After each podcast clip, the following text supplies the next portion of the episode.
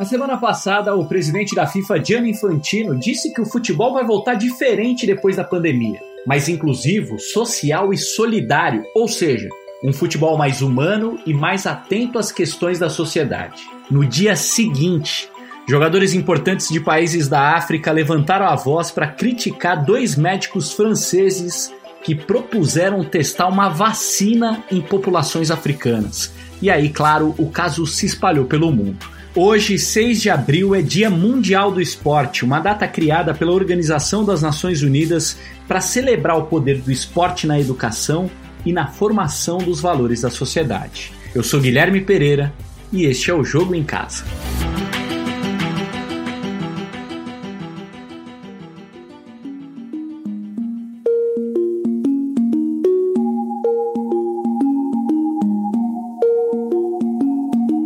Fala galera, e aí, tudo bem? Boa semana para todo mundo. Na quinta-feira passada, o presidente da FIFA participou do congresso anual da Comebol, feito por videoconferência com todos os presidentes de confederações nacionais da América do Sul.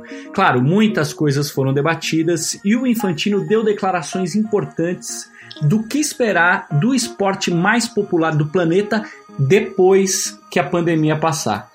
Martim, tudo bem? Você acompanha sempre de perto, dessa vez um pouco diferente, né? Mas vamos começar pelas informações práticas para os clubes brasileiros e principalmente para os torcedores brasileiros, né? Fala Guilherme, um abraço para todo mundo que nos ouve. Pois é, esse deve ser o primeiro congresso da Comebol em muitos anos que eu não acompanho de perto, porque não foi possível acompanhar de perto, né?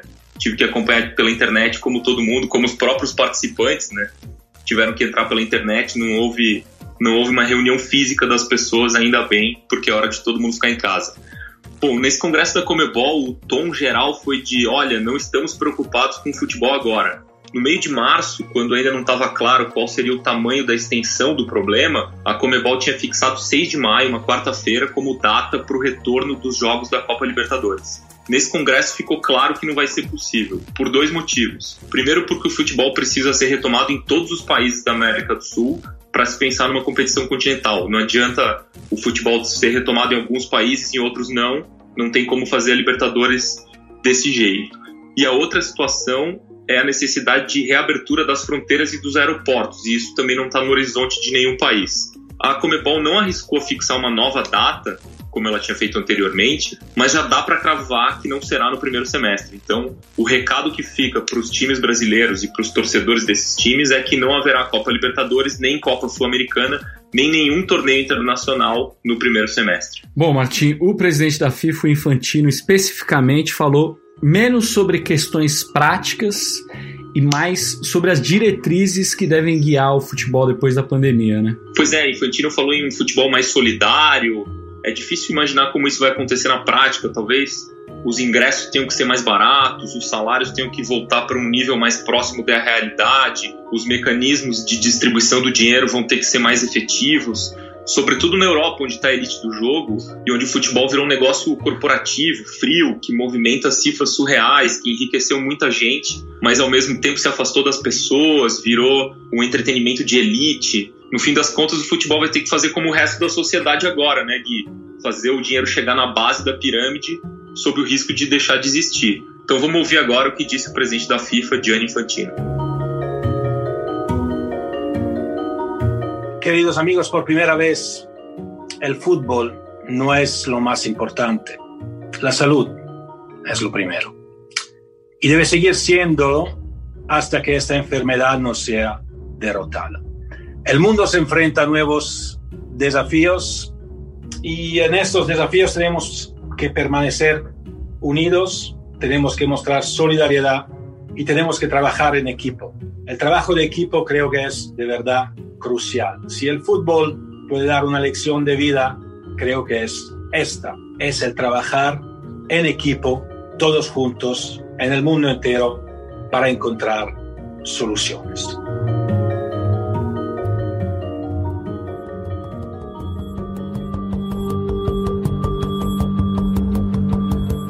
Bom, gente, aí um dia depois dessa declaração do presidente da FIFA, três das maiores referências do futebol do continente africano, Didier Drogba da Costa Rica, Samuel Eto'o de Camarões e Dembaba de Senegal se revoltaram nas redes sociais contra dois médicos franceses. Numa entrevista para um canal de TV, os médicos propuseram, olha só, que vacinas contra a Covid-19 fossem testadas em populações de países da África. Faire cette étude en Afrique, où il n'y a pas de masque, pas de traitement, pas de réanimation, un peu comme c'est fait d'ailleurs euh, pour certains, certaines études dans le sida, où chez les prostituées, on essaye des choses parce qu'on sait qu'elles font, elles sont hautement exposées et elles se protègent pas. Est-ce que, qu'est-ce que vous en pensez?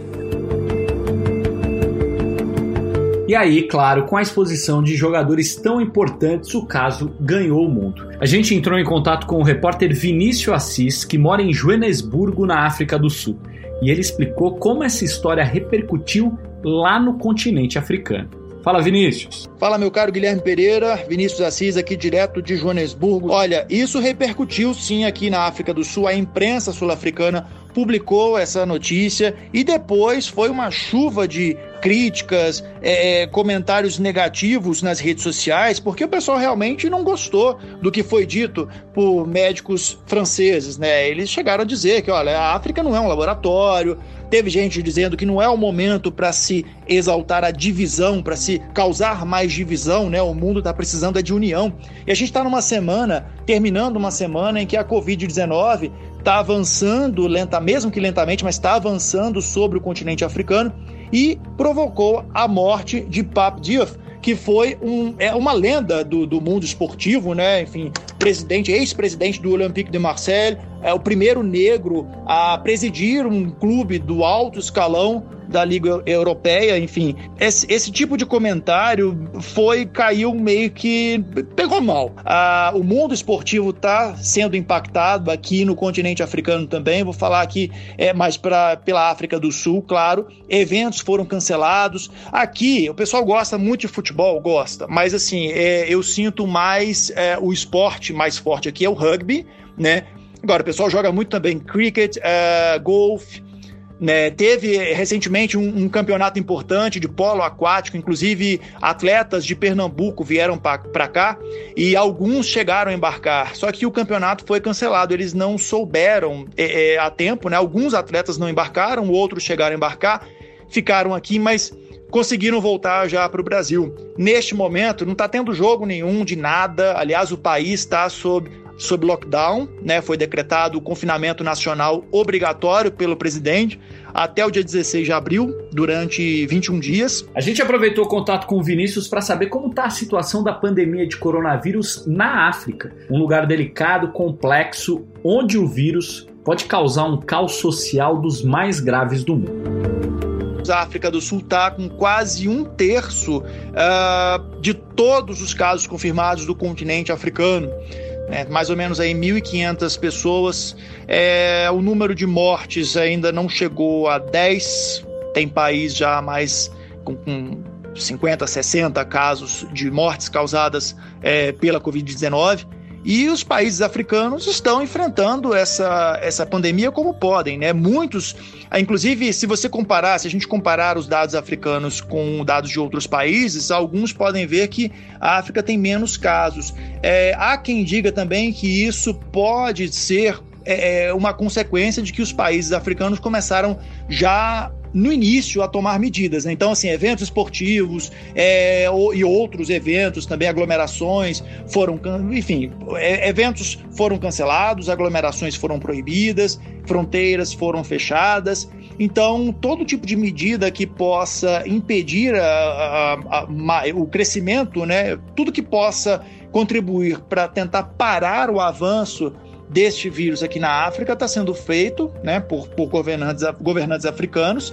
E, claro, vamos torcer para os campeonatos voltarem logo aí, para essa, essa tempestade poder passar e a gente poder ter mais notícias sobre o mundo esportivo aqui na África do Sul também com vocês aí. Tudo bom? Um abraço, tchau, tchau, cuidem-se.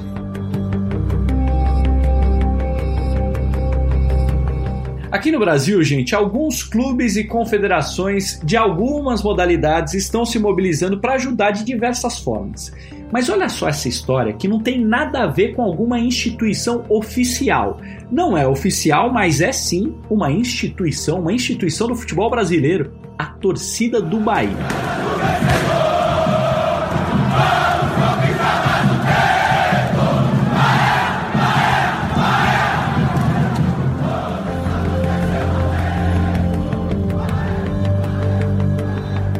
Bruna Campos conversou com um dos idealizadores de uma iniciativa bem legal de alguns torcedores do Bahia.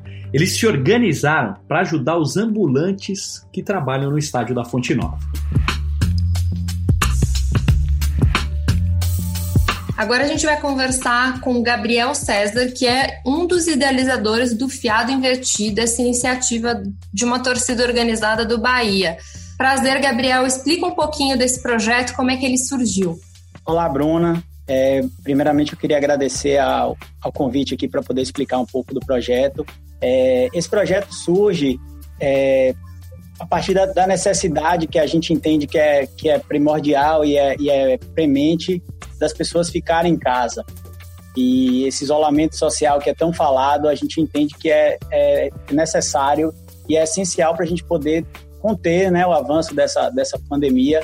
Então, essa é a premissa básica da, dessa campanha que a gente é, tá, se propôs a fazer.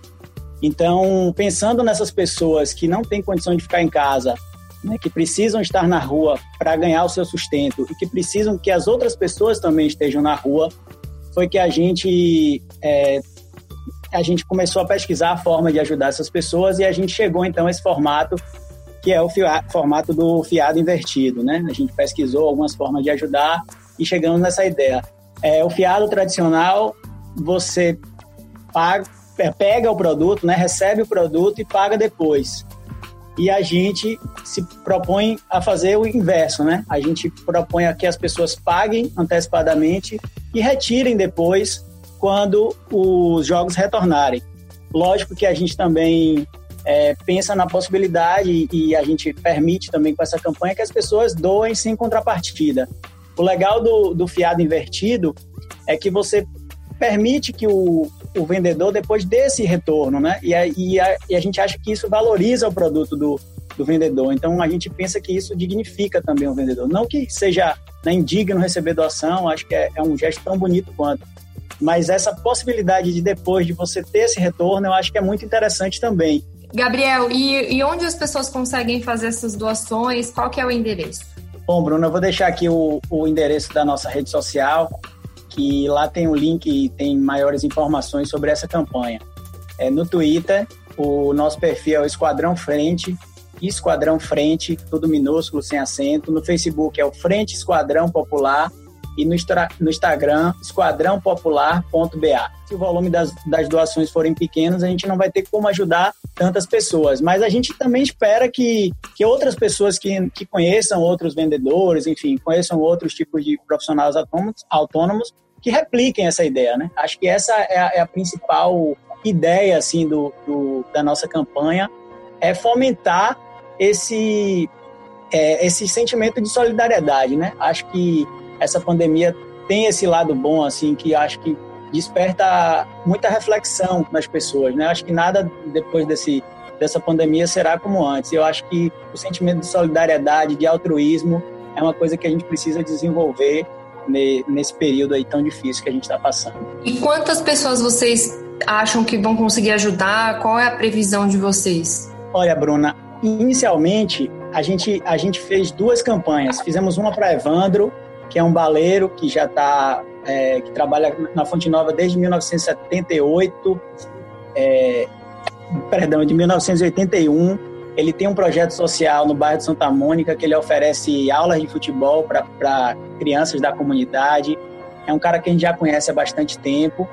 E fizemos outro para Rob Gol, que é um cara que esse sim vende desde 1978 vende sorvete na Fonte Nova, um cara extremamente simpático, boa praça. Eu nunca vi, eu tenho mais de 20 anos que eu frequento a Fonte Nova, eu nunca vi ele de mau humor assim, um dia sequer. É um cara extremamente simpático. Eu estou vendendo em torno de 150 sorvete, uma vez mais, uma vez menos, por cada partida. E o sorvete que o pessoal mais gosta é o sorvete de coco, mangaba e cajá, são especiais, são os mais escolhidos, mas tem outros sabores. Esse aí é o seu José da Costa Oliveira Neto. Mas ele é mais conhecido como Robigol na Arena Fonte Nova, em homenagem a um ídolo do Bahia da década de 90. Quem prestar bastante atenção enquanto ele fala vai ouvir a voz de uma mulher ali ao fundo. É a Joyce, a filha dele, que é professora e ajudou ali o pai a encontrar palavras para expressar a emoção que ele sentiu com o apoio da torcida. Bruna, esta campanha maravilhosa para solidariedade tocou meu coração em ver o carinho e respeito de todos por mim e meus colegas. E esta ajuda chegou sinceramente para fazer a diferença. Estou no ramo do sorvete desde 79. Estou até o dia de hoje. Comecei com, Comecei com um colega me chamando para conhecer o ramo do sorvete e com esta profissão, criei, criei filhos e netos e tudo que conquistei.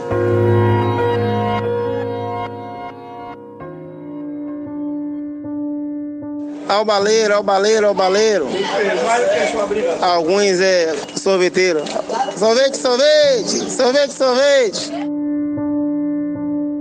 Esse aí é o Evandro Baleiro, ele trabalha em estádios desde 1981 e leva a mercadoria que vende no próprio nome, né? Não dá para ter dúvida, vende muita bala na Arena Fonte Nova. Ele conversou um pouquinho com a gente sobre a importância do estádio do esporte na vida dele. Com 11 anos de idade, eu comecei essa atividade. Cada jogo do Bahia, graças a Deus, eu, eu faço um investimento de 200 reais e, e consigo vender 400, 450 e eu tiro livre 150, 200 reais por jogo. Mas agora, é, com essa paralisação, a única fonte de renda fica difícil e essa, essa campanha vai ajudar muito. A ideia é muito boa. Surgiu de alguns amigos que eu tenho no, no estádio, por eu ser uma pessoa muito conhecida, por lidar com eles nos estádios desde 81, eu conheço muita gente, eu vi tudo. Pessoas que iam lá no colo do pai e hoje são adultos e compram na minha mão, continuam comprando. E tem aquele carinho. Sobre o futebol é uma coisa, uma paixão inexplicável por esse clube, pelo Esporte Clube Bahia. Em 81, quando eu comecei a ir para Fonte Nova, Bahia foi logo campeão no, no, no, campeão baiano. Aí foi crescendo aquela paixão que até hoje é uma coisa que eu não consigo. É tudo na minha vida, o Bahia. E é, não tem como explicar falar do Bahia e nos últimos anos eu consegui me aproximar mais da política do clube, conhecer presidente, funcionários, todos eles me conhecem, me chamam pelo nome. Aí é muito gratificante. Às vezes eu tenho o privilégio de quando o Bahia faz uma ação, um evento na, lá nas suas dependências, eles me convidam para trabalhar, eu vou, levo meu produto, vendo, é, quando tem ação também no grupo de torcedores, eles me chamam, é aniversário, é casamento, é muito gratificante. A gente não acreditava que isso poderia acontecer. Pelo futebol ser muito forte, por movimentar tanta gente, tanto dinheiro, Aí eu digo, se esse vírus conseguir isso, a coisa é séria. Porque parar o futebol, aí fiquei triste, os colegas falaram, rapaz, as faturas de cartão, as coisas que vêm para pagar, com certeza, com fé em Deus, vai ter esses jogos mais adiante. O que a gente está sofrendo agora é como será reembolsado mais à frente. A vida é assim.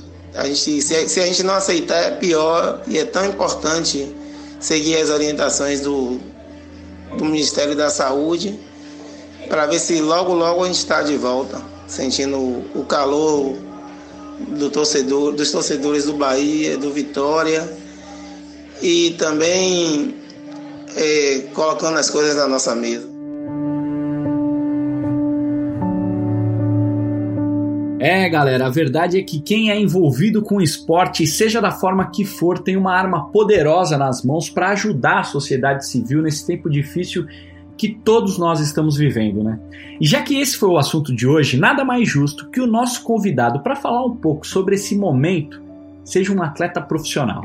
Fernando Praz, goleiro do Ceará, um dos caras mais politizados do futebol brasileiro. Fala aí, Praz!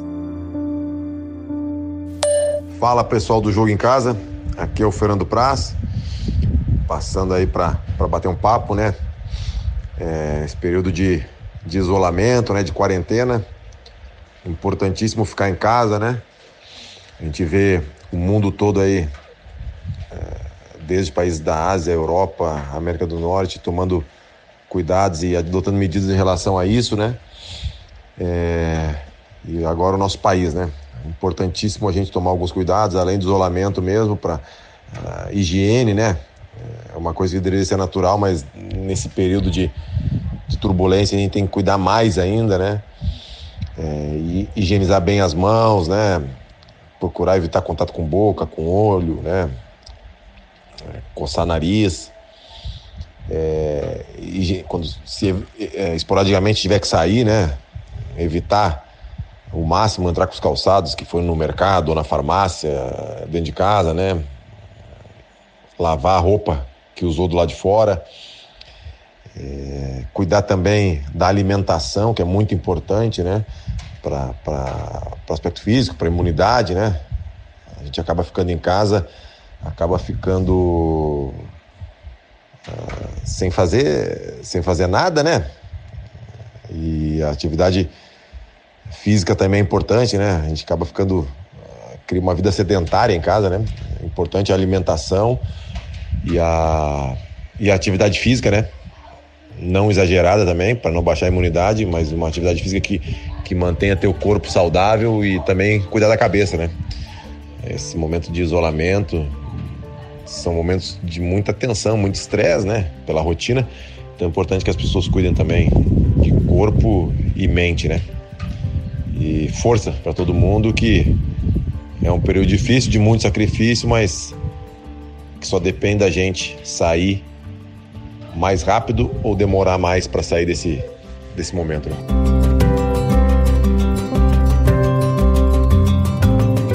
Obrigado, Praz. Um abração para você, amigo. É isso, gente. Até o momento, o Brasil tem oficialmente 486 mortes causadas pelo novo coronavírus. São 11.130 casos. O Jogo em Casa tem a produção da Bruna Campos, edição do Leonardo Bianchi, coordenação do Rafael Barros e gerência do André Amaral. Você encontra o Jogo em Casa na Apple Podcasts, no Google, no Pocket Casts, no Spotify e, claro, no globesport.com/podcasts. Eu sou Guilherme Pereira. Um abraço para você e até amanhã.